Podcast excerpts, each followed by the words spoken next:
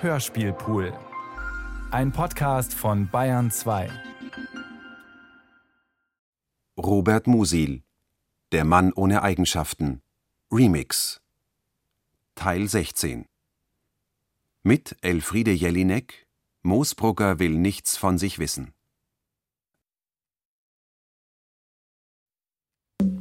Besuch, Kapitelentwurf 1934 und Notizen 1928. Clarisse bei Moosbrugger.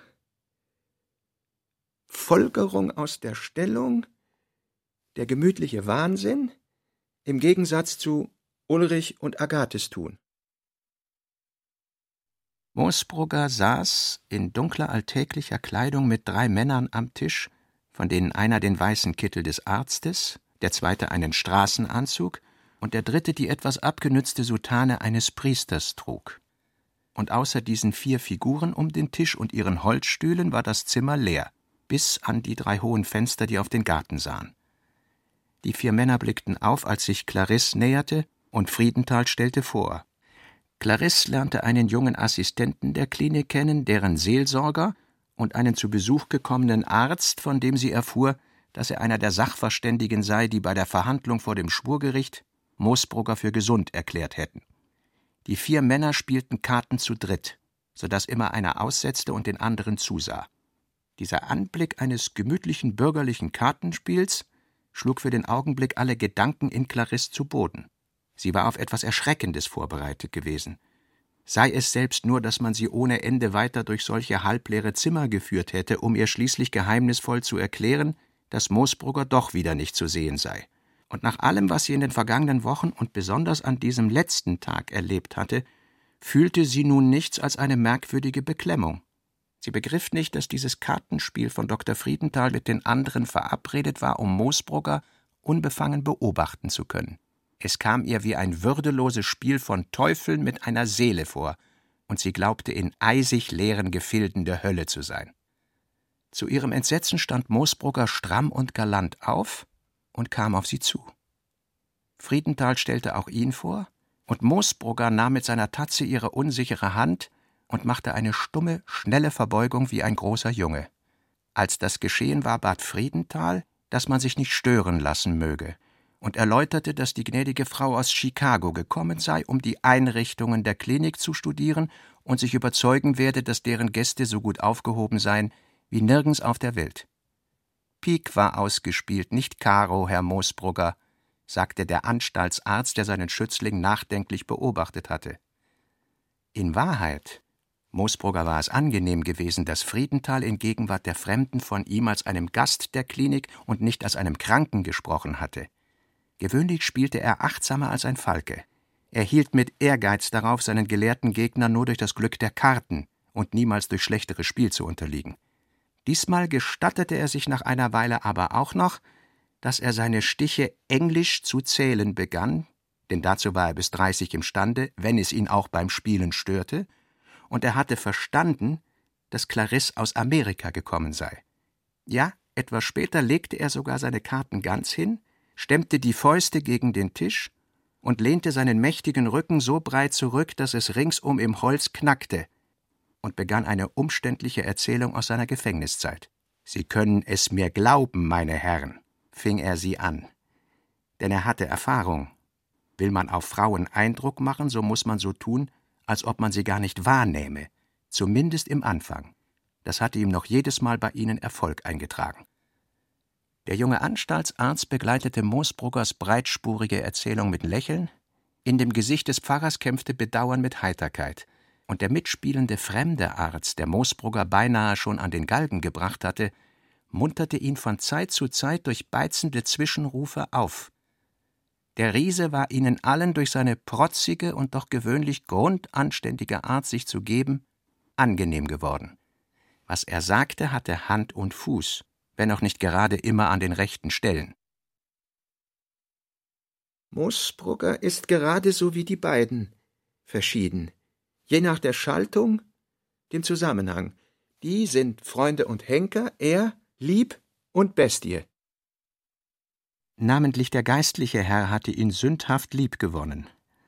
Wenn er sich an die tierischen Verbrechen erinnerte, deren dieser lammfromme Mann fähig war, so schlug er erschrocken in Gedanken ein Kreuz, als ob er sich auf einer verwerflichen Lässigkeit ertappte, demütigte sich vor der Unerforschlichkeit Gottes und sagte sich, dass man eine so verwickelte Angelegenheit dem Willen des Herrn überlassen müsse, dass sich dieser Wille als Werkzeug wie zweier gegeneinander wirkender Hebel, von denen sich vorläufig nicht wissen ließ, welcher stärker sein werde, der beiden mitspielenden Ärzte bediente, war dem geistlichen Herrn bekannt.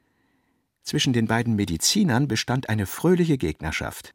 Als Moosbrugger einen Augenblick den Faden seiner Erzählung verlor, unterbrach ihn Dr. Pfeiffer, der zu Besuch gekommene ältere von ihnen, denn auch mit den Worten Genug geredet, Moosbrugger, und an die Karten, sonst hat der Herr Assistent zu früh seine Diagnose fertig.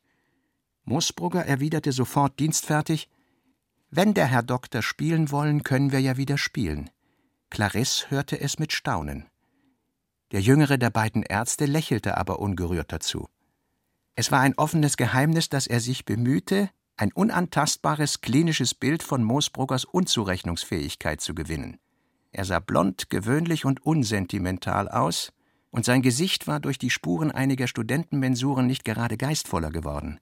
Aber das Selbstbewusstsein der Jugend hieß ihn in der Frage von Moosbruggers Schuld und Straffähigkeit die ärztliche Auffassung mit einem Eifer vertreten, der die übliche Halbheit verabscheute. Er hätte nicht genau sagen können, worin die ärztliche Auffassung bestehe. Sie ist eben anders. Eine gewöhnliche Trunkenheit ist zum Beispiel für sie eine echte Geisteskrankheit, die von selbst ausheilt. Und dass Moosbrugger teils ein Ehrenmann, teils ein Lustmörder war, bedeutete nach ihren Begriffen einen Triebwettstreit, bei dem es sich von selbst verstand, dass er sich jeweils im Sinne des stärkeren oder nachhaltigeren Triebs entscheiden musste. Wenn andere das nun einen freien Willen und eine gute oder böse sittliche Entscheidung nennen mögen, so ist es ihre Sache. Wer gibt? fragte er. Es zeigte sich, dass er selbst die Karten zu mischen und auszuteilen hatte. Während er es tat, wandte sich Dr. Pfeiffer mit der Frage an Clarisse, welches Interesse die Frau Kollega herführe. Dr. Friedenthal hob vorbeugend die Hand und riet, sagen Sie um Gottes willen nichts von Heilkunde. Die deutsche Sprache hat kein zweites Wort, das dieser Arzt so wenig hören möchte. Es war die Wahrheit und bot den Vorteil, dass es die unberechtigte Besucherin vor den anderen als Ärztin erscheinen ließ, ohne dass Friedenthal das ausdrücklich behaupten musste. Er lächelte zufrieden. Dr. Pfeiffer quittierte die Neckerei mit einem geschmeichelten Grinsen. Er war ein schon älterer kleiner Mann, an dessen oben abgeplatteten, nach hinten in die Tiefe gewölbten Schädel ungepflegte Bart und Haarstummel hingen, die Nägel an seinen Fingern waren ölig von Zigaretten und Zigarren und hielten am Rand einen schmalen Schmutzstreifen fest, obwohl sie in ärztlicher Weise ganz kurz geschnitten erschienen. Man sah es jetzt deutlich, weil die Spieler inzwischen ihre Karten aufgenommen hatten und sie sorgsam ordneten. Ich passe, erklärte Moosbrugger. Ich spiele, Dr. Pfeiffer. Gut, der junge Arzt, der Geistliche sah dieses Mal zu.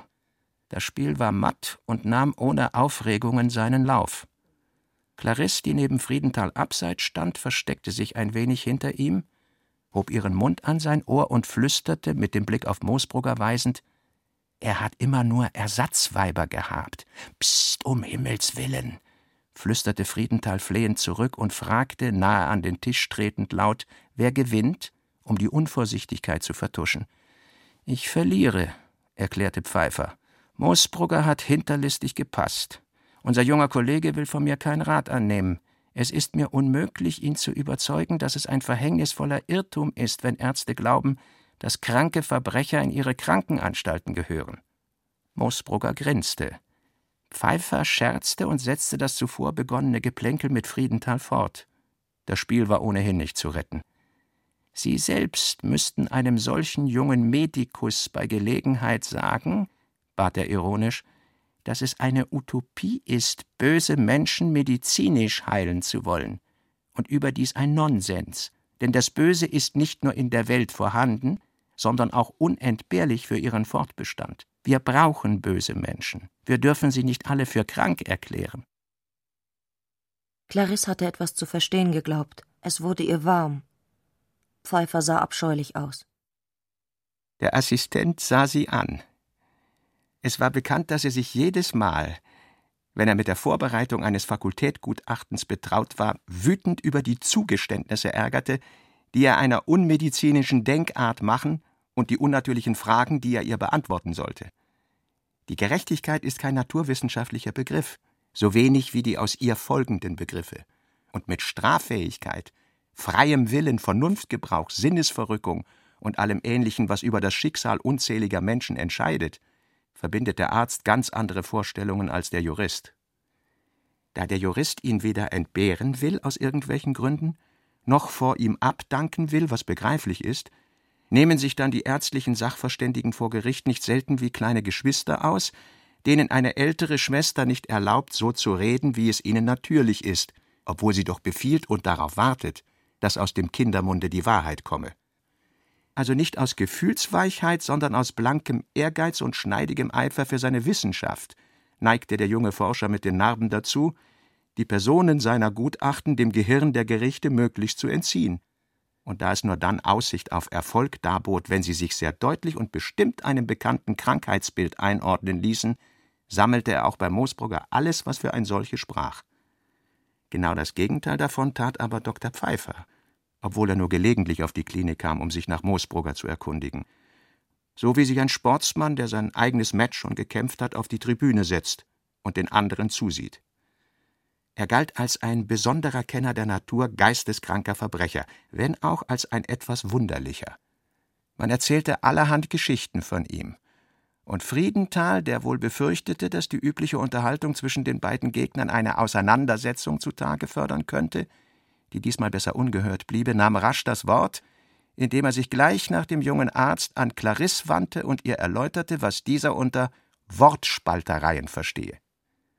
Nach der Meinung unseres geschätzten Gastes Dr. Pfeiffer ist nämlich niemand fähig, über die Schuld eines Menschen zu entscheiden, sagte er mit besänftigendem Blick und Lächeln.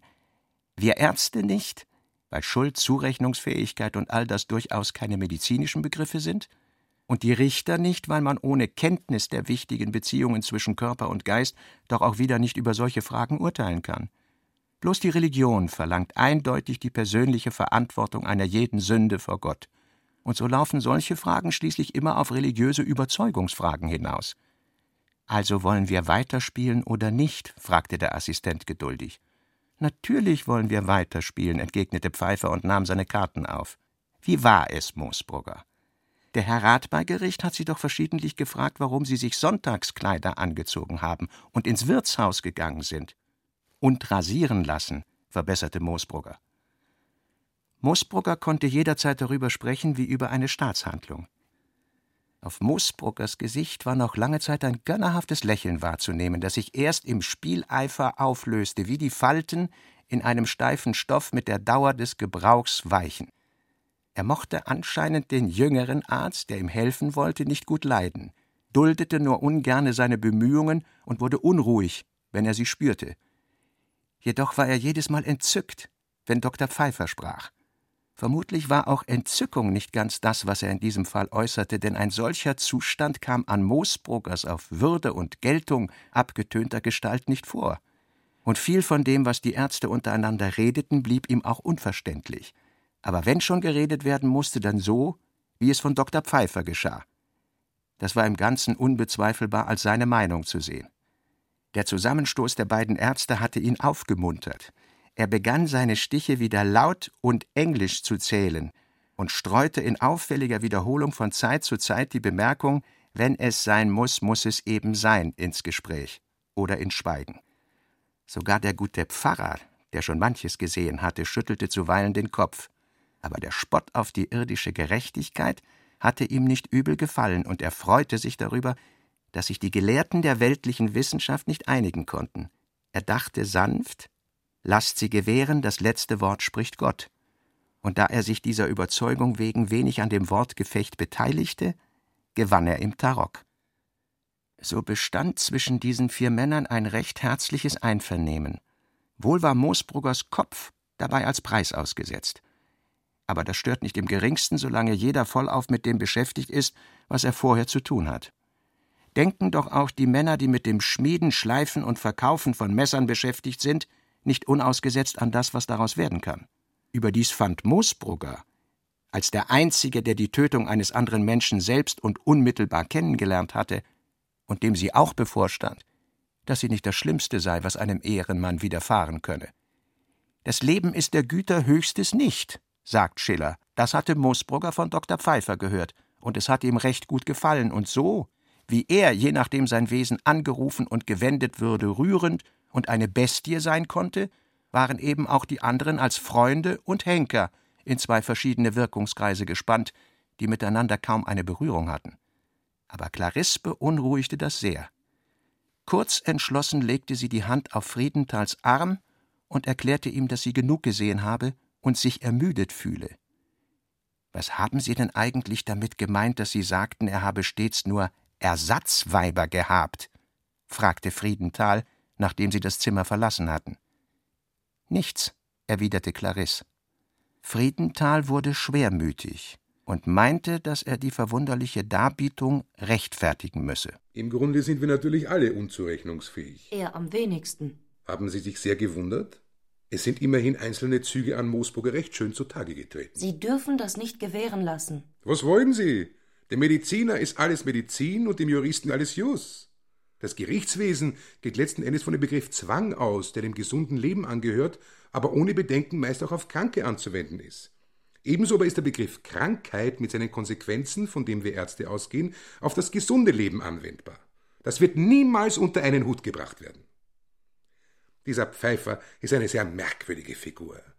Er führt ein Leben ohne Freunde und Geliebte, aber er hat die größte Sammlung von Bildern, Andenken, Prozessberichten und allem, was mit den Todesurteilen der letzten 20 oder 30 Jahre zusammenhängt. Ich habe sie einmal gesehen. Merkwürdig. Laden voll seiner Opfer geputzte und rohe, vom Verbrechen gezeichnete und ganz alltägliche Gesichter von Männern und Frauen lächeln einem aus vergilbtem Zeitungspapier und verblassten Lichtbildern entgegen oder blicken in ihre unbekannte Zukunft. Dazu Kleiderreste, Strickenden, richtige Galgenstricke, Spazierstöcke, Giftflaschen. Er hat offenbar ein zärtliches Verhältnis dazu. Man kann es auch merken, wenn er von den Opfern erzählt, zu deren gesetzlicher Ermordung oder wie Sie es nennen wollen, er selbst beigetragen hat. Ein guter Beobachter gewahrt da vielleicht etwas wie eine Rivalität, Gehirntriumph, Geschlechtslust. Alles natürlich gänzlich innerhalb der Grenzen des Erlaubten und wissenschaftlich Zulässigen. Man kann fast sagen, er ist ein Jäger, der sein Wild liebt. Clarisse erstarrte. Sie wusste nicht, wie ihr geschah. Aus ihrer fast räumlich tiefen Abwesenheit zurückkehrend und sich sammelnd, klammerte sie sich an etwas, das sie mit rauer, fast mechanischer Stimme vorbrachte. Erklären Sie ihn für unzurechnungsfähig. Er ist ja doch nur hier, weil er einen anderen vertritt. Aber das ist doch kein Grund für die Wissenschaft. Haben Sie sich überhaupt überlegt, ob Sie dem Mann etwas Gutes erweisen, wenn Sie ihm statt einer Bestrafung die Internierung wünschen? Der Aufenthalt in diesen Mauern ist kein Vergnügen. Meiner Ansicht nach ist Moosbrugger Epileptiker. Er weist aber auch Züge von Paraphrenia systematica und vielleicht von Dementia paranoides auf. Er ist eben in jeder Hinsicht ein Grenzfall. Man könnte also wohl etwas für ihn tun. Aber der Fall ist durchaus nicht so, dass man als Arzt seine Verantwortlichkeit ausschließen müsste. Sie sind ja keinen Augenblick im Zweifel darüber, dass der Mann krank ist.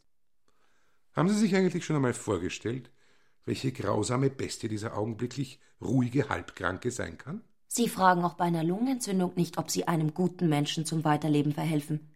Jetzt haben Sie nur zu verhindern, dass Sie nicht selbst Gehilfe eines Mordes werden. Friedenthal hob wehmütig die Hände. Sie sind ja verrückt, sagte er betrübt und unhöflich. Man muss den Mut dazu haben, wenn die Welt wieder recht werden soll. Es muss von Zeit zu Zeit Menschen geben, die nicht mitlügen versicherte Clarisse lebhaft. Er hielt es für einen geistvollen Scherz, den er in der Eile nicht ganz verstanden habe.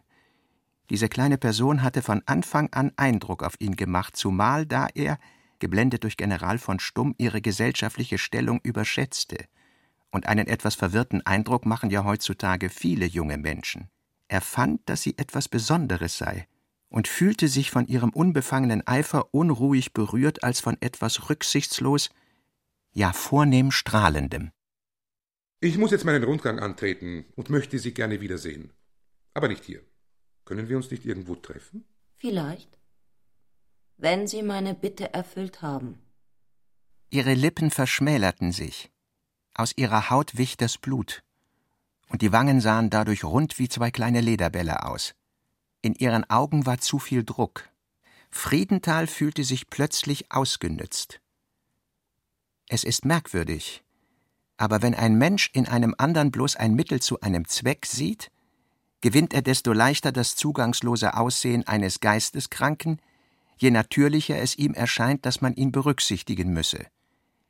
Wir sehen hier stündlich Seelen leiden, aber wir müssen uns innerhalb unserer Grenzen halten, wehrte Friedenthal ab. Er wurde behutsam. Clarisse sagte: Gut, Sie wollen nicht. Ich mache Ihnen einen anderen Vorschlag. Sie stand klein vor ihm, die Beine gespreizt, die Hände hinter sich, und sah ihn mit einem verlegen spöttischen, drängenden Lächeln an. Ich werde als Schwester in die Klinik eintreten.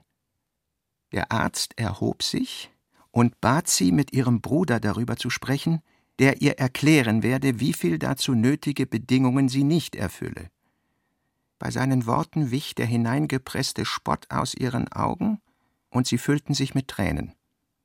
Dann wünsche ich, sagte sie, beinahe tonlos vor Aufregung, dass ich als Kranke aufgenommen werde. Ich habe eine Aufgabe. Weil sie sich fürchtete, ihre Sache zu verderben, wenn sie den Arzt ansehe, blickte sie zur Seite und ein wenig zur Höhe, und vielleicht irrten ihre Augen auch etwas umher. Ein Schauer erhitzte ihre Haut, die jetzt rot aufblühte. Sie sah nun schön und zärtlichkeitsbedürftig aus, aber es war zu spät.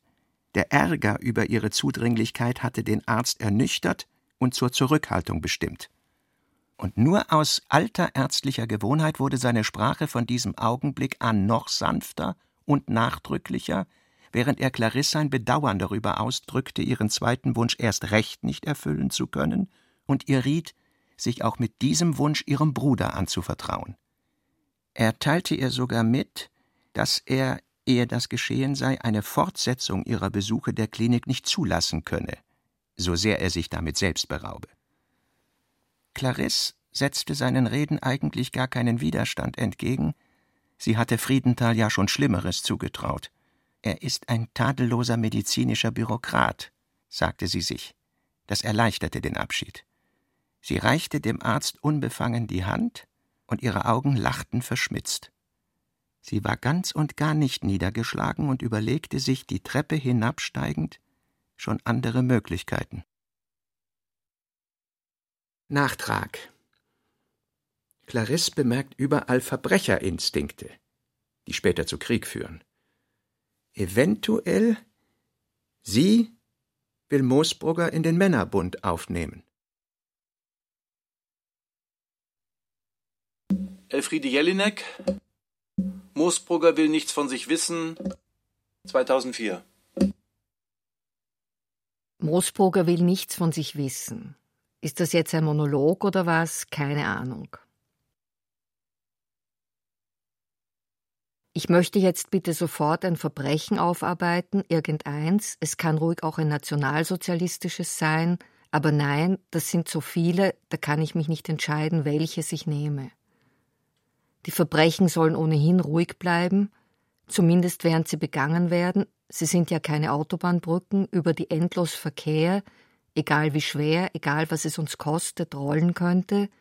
Sie sind zart und anfällig, und dasselbe wird auch vom Fleisch berichtet, das sich ergibt oder auch nicht, so wie sich einer der Trunksucht ergibt. Deshalb sucht das Verbrechen so gern das Fleisch, die beiden gehören irgendwie zusammen. Nachher Lärm möglich, ja erwünscht. Obwohl das Individuum wenig zählt, nicht einmal bis drei, hängen die Menschen immer eine Ordnung an, die ihnen aber jederzeit zum Verhängnis werden kann, viel mehr als ich es je könnte.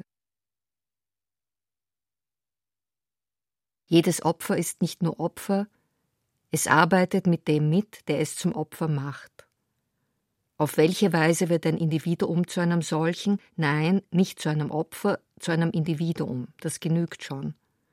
Wie kann es aus dem Steinbruch des Kollektivs herausgemeißelt und gleichzeitig geborgen werden, sich trügerisch geborgen zumindest fühlen. Und wie entsteht das Kollektiv überhaupt? in einer Zusammenhäufung von Menschen, die nicht willkürlich ist, sondern unter eine einigende Idee gestellt? Es bedarf nur einiger kleiner Eingriffe, es bedarf keines Messers, nicht einmal eines zwölf Zentimeter kleinen, um etwas wahr sein zu lassen, wie sein eigenes Gegenteil auch. Die Gesellschaft verkehrt alles ins Gegenteil durch einen winzigen Schnitt, denn sie hält ja auch alles zusammen, sowie die Anhänger einer kollektiven Ordnung, egal welcher, die Ordnung selbst am Leben erhalten. Sie werden zur Ordnung, sie sind die Ordnung und sie sagen, was in Ordnung ist und was nicht. Jetzt brauchen wir nur noch Zeit, um das alles auszuführen, was ich Ihnen sage. Bei manchen von Ihnen wird die Zeit überhaupt nichts bewirken, sie werden einfach nur träge herumlungern und warten, wer weiß auf was. Sie wissen es ja selbst nicht. Andere wieder haben nicht die Kraft, sich die Zeit zu vertreiben und werden von ihr vertrieben, ins Nichts, und ihr Leben führt zu nichts und nirgendwo hin. Was geschehen wird, hält um ihretwillen nicht an, damit sie es vollbringen und in aller Ruhe die Tat begehen können. Die Lehre muss in einem Menschen schwingen können wie eine Glocke ohne Klöppel, das ist dann der richtige Wartesaalbefund, der sich ergibt, wenn man einfach da ist und nicht woanders und auch nicht überhaupt weg. Will man zu einem immer erwarteten Zeitpunkt, wann kommt er endlich, eine Tat begehen, muss man lange an sich halten können, man muss sich in sich selbst aufheben können und dann rechtzeitig mit einem lauten Krach fallen lassen, denn man kann nicht einfach jede Sekunde, die über einen kommt, zu dieser Tat hinschreiten. Man muss schon da sein, wenn die Tat einen lockt. Oder der Täter muss warten, bis die Tat auf ihn zuschreitet und im richtigen Moment die Tat sich zu eigen machen, in die Tat entschlossen einsteigen. In der Tat, jetzt frage ich mich, hält das Leben so lange den Atem an, bis die Tat begangen ist, oder wird die Tat begangen, damit das Leben endlich stehen bleibt, mit Gewalt, da es das ja freiwillig nicht tun will? Hält das Leben gezwungenermaßen inne, damit wir Halt in ihm finden? Suchen wir Halt wie ein Kletterer und zwingen das Leben gewaltsam zum Stillstand, damit wir nicht abstürzen? Erkennen wir in dem Augenblick, da wir das fremde Leben entern, es aufhalten, hineinspringen wie in einen Zug, der nur ganz kurz hält, erkennen wir in diesem Augenblick, dass es gar nicht das Leben war, in das wir hineingesprungen sind, sondern der Tod? Oder halten wir den Zug des Lebens gewaltsam an, indem wir uns ihm entgegenwerfen, nur damit nicht wir warten müssen, damit der Zug auf uns wartet und nicht umgekehrt wir auf ihn? Damit wir das Leben umdrehen können? Ich sehe das jetzt noch nicht kommen, dass wir freiwillig auf irgendetwas warten würden. Nichts Frischeres ist in diesen Kühlregalen zu finden als das Sperma, diese dummen, aber man kann nicht sagen kopflosen Samentierchen. Sie sollen leben hoch und aufsteigen noch höher von mir aus. Mich stören sie nicht, aber in diesem Fall finden wir überhaupt keine, so sehr wir auch suchen und so sehr uns Grausamkeit beim Geschlechtsakt prinzipiell entsetzt. Oder aber die Grausamkeit muss umgekehrt den armen Geschlechtsakt, der auch einmal rangenommen werden möchte, gleich ganz ersetzen. Nun, in diesem Fall lassen wir die Grausamkeit hier, den Geschlechtsakt nehmen wir weg. Den brauchen wir jetzt nicht. Wer braucht den schon? Benützen die Menschen einander nicht oft genug? Müssen sie auch noch ineinander hineinkriechen? Bitte, ich werde als ruhiger und besonnener Mensch geschildert, aber irgendwann ist mir dieses Schild heruntergefallen. Ich nagle und nagle, aber was ich da annagle, das ist nicht dieses Gemütlichkeitsschild über dem Einkehrgasthaus, das mir meine Pension sichern soll. Mein Beruf, Fremder, der in sich ruht und die Ruhensbestimmungen achtet, sonst aber nichts. Da ist plötzlich das Wirbeln der Unruhe, da ist der Rock dieser Frau, wie ich leider angeben muss. Ich muss dieses Wirbeln irgendwie stillen, der Rock soll endlich Ruhe geben. Es ist darauf hinzuweisen, dass sich den Unterrock vorn mit einem langen Schnitt durchtrennt, dass ich das Hemd des Opfers an der Seite aufgetrennt habe, ein Vorgehen, das dazu bestimmt ist, Körperteile bloßzulegen, die niemand gern freiwillig herzeigt. Dann mit dem Messer bearbeiten. Das Arbeiten bin ich seit frühester Jugend ja gewöhnt, obwohl ich ihm gegenüber manchmal etwas scheu war. Aber diesmal mache ich mich ans Werk und führe auch zu Ende, was ich mir vorgenommen habe. Nein, ich gehe darüber hinaus und mache Fleißaufgaben. Wie wäre es sonst zu erklären, dass es dazu kommt, dass ich die beiden Brüste mit einem mächtigen Schnitt, den mir niemand zugetraut hätte, der ihn gesehen hat, zu umschneiden und so von ihrer Unterlage abzupräparieren fähig war. Da, die Wäsche des Individuums können Sie von mir aus nachher haben, die brauche ich nicht mehr, die hat ihren Dienst getan, am Opfer wie an mir. Finden wir in ihr nun frisches Sperma, ja oder nein? Sie werden sehen, nein. Der Mörder hat den Scheidenschleim gescheut, er hat die ganze Frau umschnitten, wie man eine Ausschneidepuppe umschneidet, aber normalerweise um sie zu bekleiden, nicht um sie auszuziehen. Und er hat seine Spermatozoen bei sich selbst abgelagert, werden Sie sagen, na, irgendwo müssen sie ja sein. Er hat sie abgelagert auf dem Misthaufen, der er selber ist. Aber das bin ich nicht. Ich bin nicht ich selber. Und ich bin nicht Dreck. Ich kann nicht ich selber gewesen sein, als ich das tat. Es ist ein Missverständnis. Ich habe einmal, als eine Bekannte sich in einer unmöglichen Situation befand, in der sie sich das Kleid zerrissen hatte, mit Nägeln, schließlich bin ich Jesus, der Zimmermann, ach so, das war der Vater, na, meinen kenne ich nicht, sage ich halt Jesus. Also da habe ich der Bekannten mit so Nägeln, ganz normalen Nägeln, die Risse im Kleid wieder zusammengenagelt. Es ist von mir nicht zu verlangen, dass ich mit Nadel und Faden umgehen kann. Und so finden wir sie nicht mehr, die lieben Samentierchen, denn der Täter hat zur Stillung seine eigene Unterhose benutzt. Das haben sie sich so gedacht, was? Aber wo ist sie, die Unterhose? Können Sie die beibringen? Die können Sie so wenig beibringen, wie Sie mir etwas beibringen könnten. Ich beeidige, dass meine Wäsche, wenn man die so nennen kann, die Fetzen, dass meine Wäsche nach meiner Verhaftung in dieser Richtung nie untersucht worden ist. Diese Untersuchung ist von uns, der gesunden, gerechten Menschheit, nicht durchgeführt worden. Wir haben das Opfer untersucht, aber wir haben den Täter nicht untersucht, was vernünftiger gewesen wäre, letzteres. Was ist der letzte, der einzige Ausweg aus der Erektion des Mannes, wenn dieser keine Lust mehr hat, sich selbst zu verlängern? Er stückelt etwas an sich an, anstatt Röcke zusammenzunageln. Was er tut, tut er für sich und an sich. Wenn er geschlechtlich versagt, dann muss er sich selber abbauen, und die Einbahnstraße, die sich ihm öffnet, heißt dann Tod. Alle anderen Abzweigungen hat er schon verpasst. Wer immer will, der findet auch immer ein verzweifeltes Scheusal wie dieses hier, das er bis zum äußersten hassen kann und dass sich trotzdem ausgerechnet jemand wie ihm öffnet. Immer noch. Das Opfer beleidigt diesen Mann dadurch, dass es da ist. Ach, wäre es doch woanders. Egal, dann ist eben ein anderes Opfer da. Der Schwanz ist ein Vorfall, nein, er ist der Fall, er ist alles, was der Fall ist, er zeigt einmal aufwärts und einmal abwärts, nehmen wir mal an, in diesem Fall leider abwärts, egal ob vorher was war oder nicht, und der Täter will sich mit dem Mord hinaufreißen aus sich selbst heraus. Ist man ein Mörder, reißt einen die Lust wieder aus dem Sattel auf dem hohen Ross, auf das man sich gesetzt hat, damit man auf das Opfer hinunterschauen kann. Der Mörder wollte sich Nachdruck verleihen, aber es borgt ihm keiner was.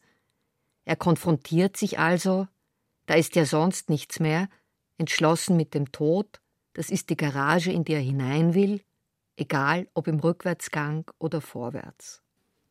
Das Sterbende ist immer der Panzer, der Mörder aber ist es, der darin fährt, und er fährt gut, geschützt von der Wut, der Angst seines Opfers, die ihm als eine Art Karosserie dienen. Moosbrugger. Mein Ich, das mir der Dichter zuletzt auch noch genommen hat, egal, die Todesstrafe wurde ja auch von mir genommen und anschließend umgewandelt. Obwohl ich, hören Sie zu, das Messer in die Scheide des Opfers gut, sagen wir halt der Frau, wenn Sie unbedingt wollen, eingeführt habe und es dann nach hinten bis über das Kreuzbein, das soll mir mal einer nachmachen, hinaufgeführt habe. Zuerst kommt die Einführung, dann wird treulich geführt, egal wohin. Und wenn es einen freundlichen Führer braucht. Sonst sind nämlich wir die Angeführten, merken Sie sich das, wenn der Führer nicht freundlich zu uns ist. Bei ihnen würde das sterbende Opfer Verzweiflung, Mitleid, raschestes Hilfseilen bewirken, hoffentlich, beim Mörder wie bei mir Faszination. Vielleicht ist das Schauen des Opfers wichtiger als das Opfer selbst, das der Täter sich holt und dann bringt, obwohl es ja schon da ist. Er holt sich am Opfer einen runter, damit das Opfer doppelt weg ist, abgeschafft, aber auch der Mörder schafft, indem er sich einen herunterholt, sich selbst ab und fort. Weg mit ihm. Moosbrugger gab einen Dämmerzustand bei der Verübung seiner Taten vor. Er simulierte einen epileptischen Unfall, die Aura eines Anfalls, die der Patient erst einmal kennenlernen muss. Es ist sehr schwer, diese Aura zu treffen, meist trifft der Anfall ohne Vorwarnung ein. Wie begeistert muss den falschen, ungeduldigen Patienten die Nähe des Todes haben, allerdings natürlich nicht seines eigenen. Es ist nie der eigene Tod, der einen antreibt, es sind die periodisch auftretenden geschlechtlichen Reize, die einen antreiben. Oder gleich der Ehrgeiz, der stärkste Trieb überhaupt. Diesen Trieb können Sie weder mit einem Messer noch mit sonst was abschneiden, das versichere ich Ihnen. Was muss er simulieren, der Mörder, mein liebes Ich, dass er im Grunde abwesend ist wenn doch seine Anwesenheit als Mörder so dringend für die Polizei, den Staat und nicht zuletzt das Opfer gebraucht wird. Und der Mörder wiederum ist gerührt von dem Interesse, das ihm zuteil wird vom Akademiker auf Besuch. Der Herr Doktor hat ein echtes Interesse an mir. Bitte kommen Sie bald wieder, Herr Doktor. Bitte besuchen Sie uns wieder.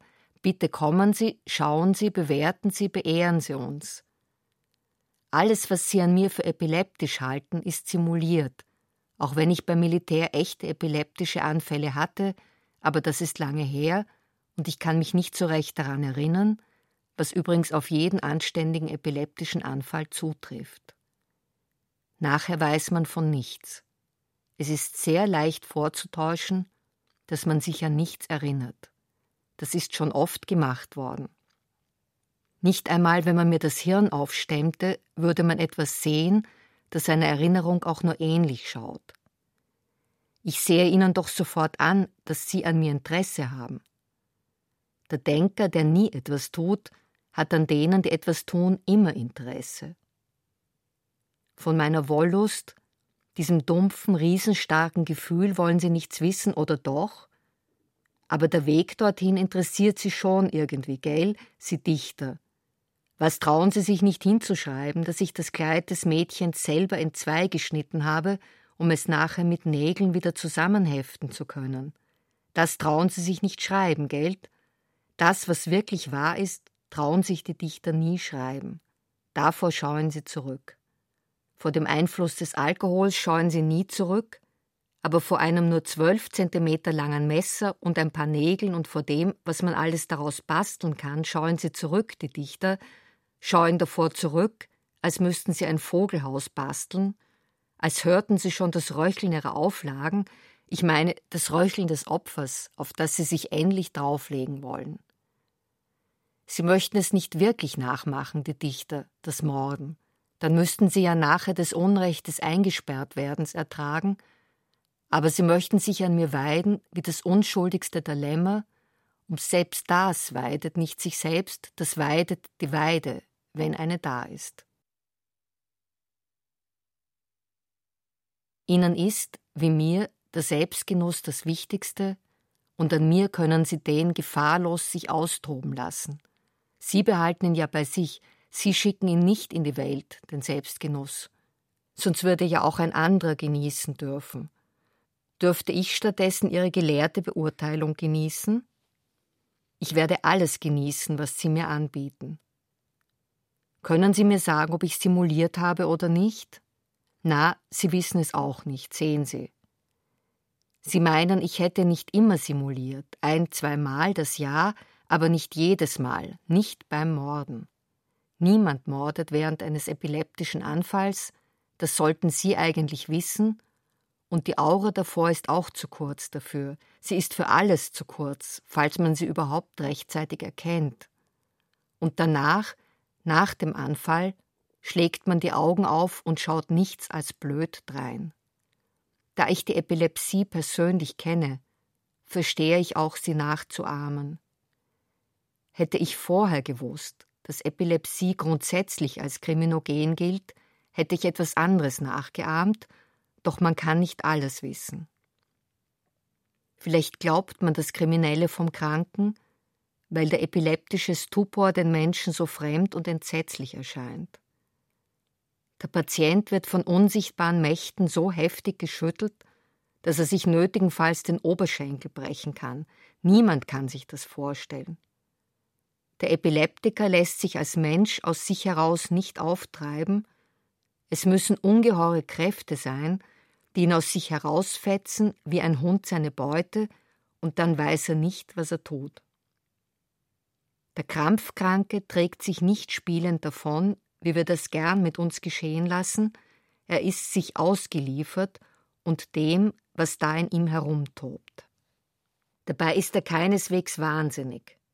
Sein Gefühlsleben lebt in ihm wie in jedem, nur weiß er im Anfall nichts davon, und so hält man ihn für gefühllos und daher zu allem fähig, während es ihn schüttelt und seine Knochen krachen und knacken. Kurz davor weiß er, was ihm gleich geschehen wird, aber nur, wenn er dieses Wissen auch wirklich geübt hat. Dann kann er sich in eine ruhige Lage begeben, aus der heraus es ihn dann reißt. Keine Zeit mehr, sein Leben wie ein warmes Tuch um die Schultern zu ziehen, das Leben zischt ab wie durch eine Dachrinne, die ihm Gelegenheit dazu bietet.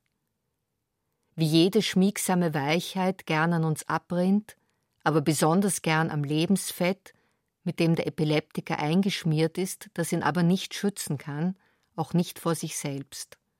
An ihm haftet nichts.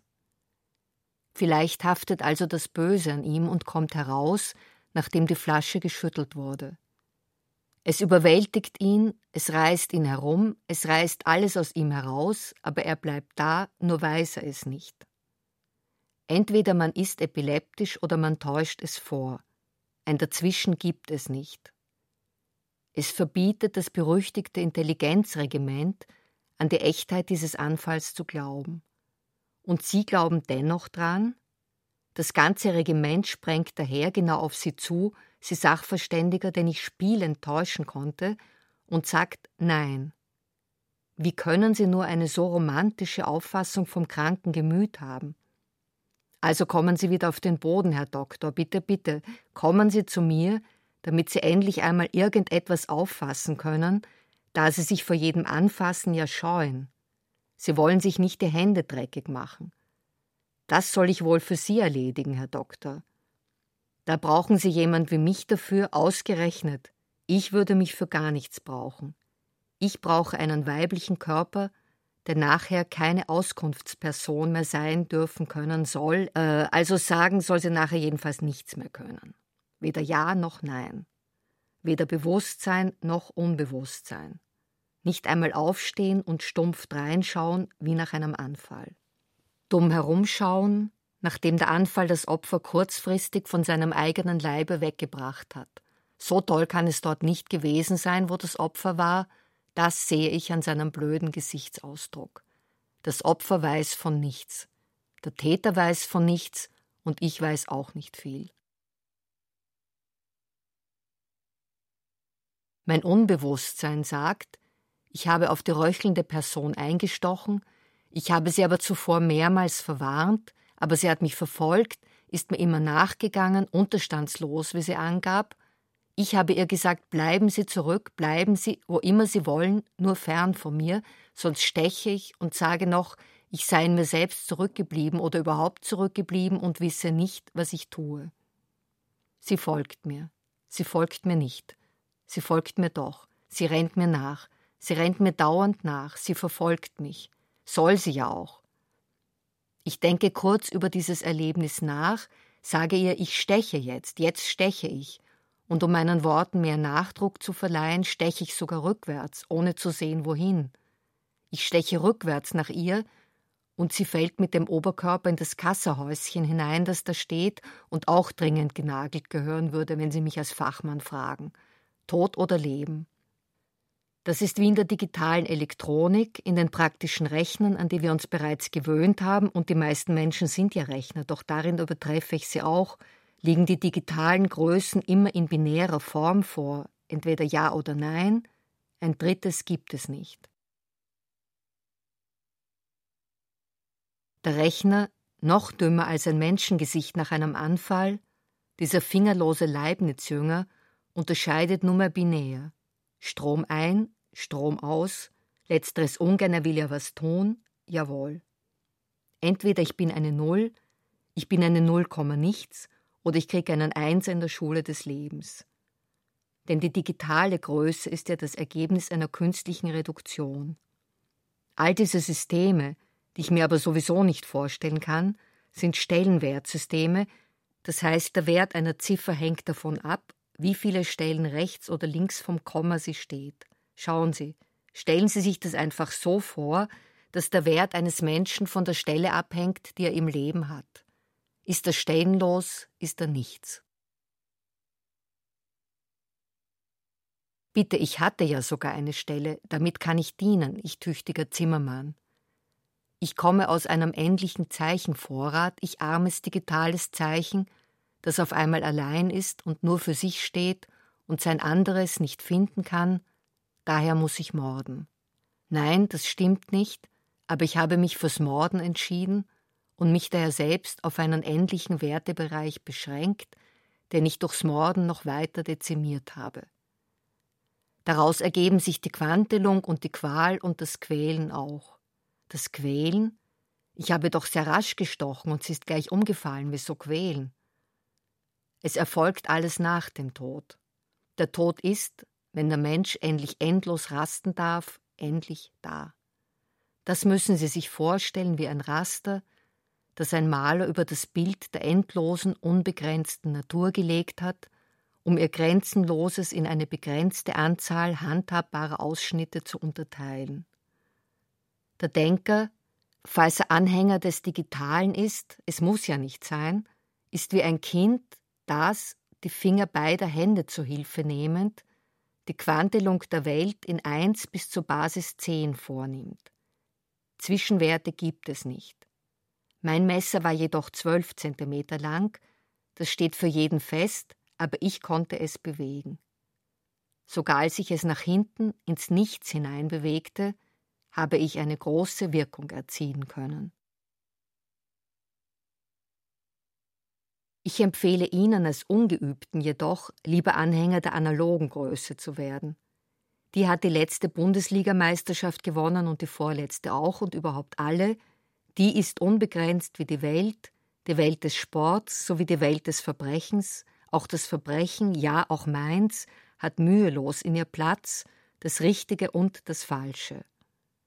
Eine Welt, in der auch jemand wie ich seinen Platz hätte, kann von null bis unendlich ungequantelt, stufenlos jeden Wert besitzen. Die Wirklichkeit ist analog. Da gibt's nichts. Aber die digitale Größe ist beschränkter, als ich es je sein könnte, aber bitte, Sie haben es so gewollt, Sie haben sich dafür entschieden. Entweder der Kreis schließt sich oder nicht. Entweder es funktioniert oder nicht. Oder, wie der liebe, gute, kluge Dichter sagen würde, auch der Computer ist von Menschenhand hergestellt, programmiert, adaptiert, verändert und bedient. Man braucht die Maschine nicht als Überwinder des Menschen zu preisen, solange es Menschen wie mich gibt, die über sich hinauswachsen können, was ihre Leistungen betrifft. Unentschiedenheit im Krankheitsfall ist ebenfalls nicht erlaubt. Der Arzt schleust sich also möglichst leise, damit man ihn nicht kommen sieht, in den wissenschaftlichen Betrieb ein, aber nur um immer unbefriedigt zu bleiben. Diesen Geisteszustand hat immer schon jemand anderer untersucht. Der Mörder schleust sich möglichst leise im Laufe der Dunkelheit, die ja immer die Tendenz hat, wegzulaufen, daher muss er sich beeilen, der Mörder, in einen Menschen ein, um befriedigt zu werden und gleichzeitig unbefriedigt zu bleiben. Er weiß jetzt schon, er wird wieder morden und das gefällt ihm gut. Der Gedanke ist schön, mit diesem Mord muss es ja noch nicht zu Ende sein. Wenn ich diesmal einen Fehler gemacht habe, bügle ich ihn beim nächsten Mal wieder aus. Bügeln ist ja besser als Nageln, aber Nageln ist halt dauerhafter. Legen Sie sich einmal in Ihrem Leichenhemd ins Bett, gleich sind Sie verdrückt, Bett wie Hemd. Der Mörder verdrückt sich aber auch recht schnell, damit er es noch einmal machen kann. Am meisten Spaß macht es, wenn das Opfer sehr stark ist. Dann muss man morden, um es von seinem Körper wegzubringen. Man will ja am Körper des Opfers arbeiten, nicht, man will ja nicht, dass das Opfer am eigenen, an des Mörders Leib Tätigkeiten ausführt, die es nicht gelernt hat und die ohne dies unerwünscht sind, die es vielleicht geübt, aber nie richtig gelernt hat. Ich morde kurz, um mich selbst zu befriedigen, und das dauert halt nicht lang. Das Opfer lasse ich geschlechtlich ganz in Ruhe, denn seine Befriedigung liegt mir nicht so sehr am Herzen. Es würde ohne dies nicht lange genug am Leben sein, um noch was davon zu haben. Was ganz anderes. Ein sehr vornehmer Herr, und zwar ein Herr Unold, ein Herr Unroth oder Herr Ulrich oder wie er heißt, soll mich bitte besuchen. Er soll den freundlichen Paralytiker nebenan in Ruhe lassen, der kriegt eh nichts mit. Und von dem kriegt auch er nichts mit.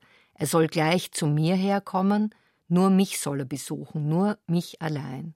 Ich habe etwas zu sagen.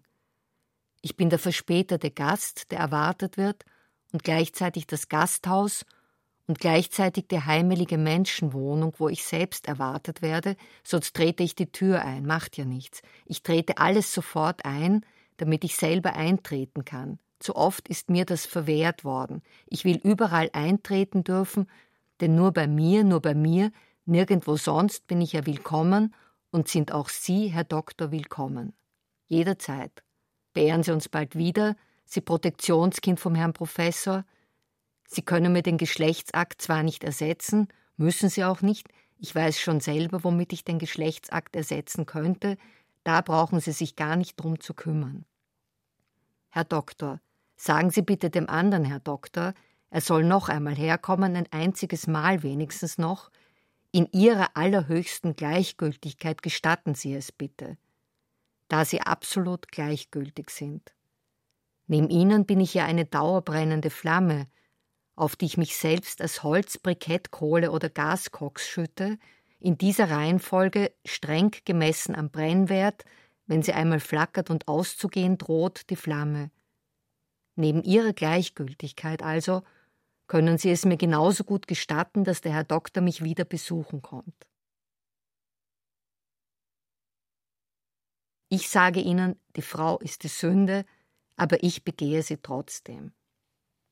Ich begehe sie im vollen Wissen, dass in ihr das Nichts auf mich wartet, und dann gehe ich in ihr herum, in der Frau, ganz wie ich will, um dem Tod in der beliebten Gestalt des Nichts ins Gesicht zu schauen.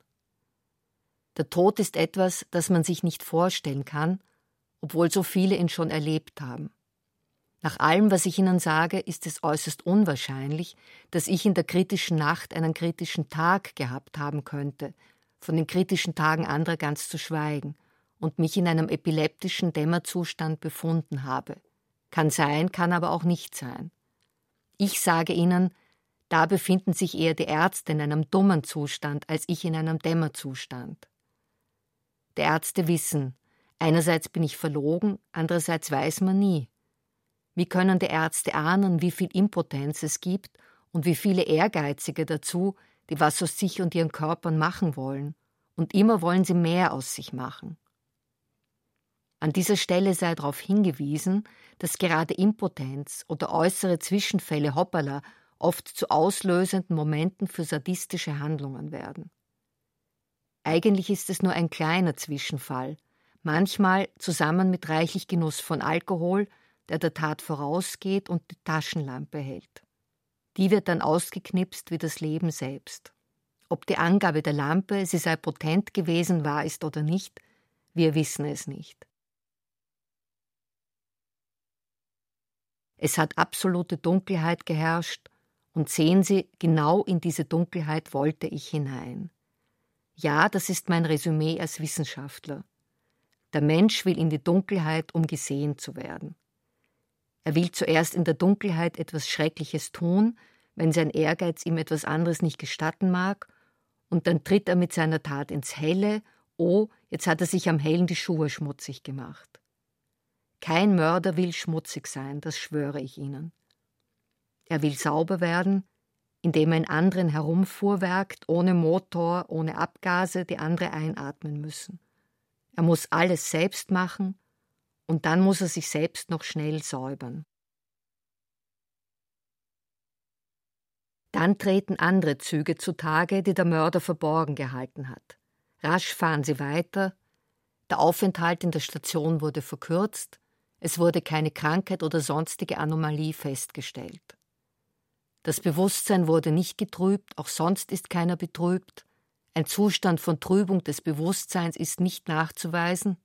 Ein Sperma ist nicht in der Hose, beziehungsweise es ist dort nicht nachzuweisen, darauf weise ich ausdrücklich hin. Wenn ich nur leicht alkoholisiert gewesen sein sollte, dann kann das die geschlechtliche Erregbarkeit nur steigern. Auch die Affekterregbarkeit, ja auch die ganz im Allgemeinen. Fassen wir zusammen, gerade weil wir es nicht fassen können. Um in die Helligkeit der öffentlichen Beachtung zu kommen, muss man es unbedingt wagen, zuvor ins Dunkel des absoluten Schreckens zu gelangen. So ein gemeiner Mord. Also wirklich sowas von gemein. Der erste Messerhieb nach hinten geführt. Ich habe nicht einmal nachgeschaut, nicht einmal gesehen, wohin ich getroffen habe, aber es hat gewirkt. Hoffentlich treffe ich bald wieder wen, auf den ich mich, nein, den ich verlassen kann. Ich treffe das Opfer ja nur, um es wieder verlassen zu können. Das ist menschlich. Das nenne ich eine ordentliche Verzweiflung. Das müssen Sie mir erst mal nachmachen. Schreiben allein genügt nicht. Schreiben allein genügt nie. Schreiben Sie sich das mit einer Messe hinter die Ohren, Herr Doktor, aber nicht dermaßen unleserlich, wie Sie es sonst immer tun, sondern in aller Deutlichkeit, damit andere es in Ruhe deuten können.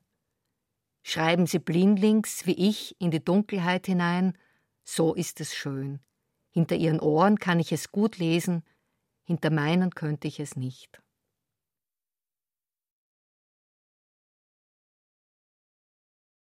Robert Musil Der Mann ohne Eigenschaften Remix Teil 16 Mit Elfriede Jelinek Moosbrugger will nichts von sich wissen. Mit Manfred Zapatka, Susanne Wolf, Oliver Stern, Elfriede Jelinek und Klaus Bulert. Regieassistenz Martin Trauner. Ton und Technik Hans Scheck, Wilfried Hauer, Susanne Herzig und Angelika Haller. Wissenschaftliche Beratung Walter Fanta. Konzept und Skript Katharina Agathos und Herbert Kapfer. Skript und Regie Klaus Bulert. Produktion Bayerischer Rundfunk 2004. In Zusammenarbeit mit Hörverlag, Belleville Verlag und dem Robert Musil Institut Klagenfurt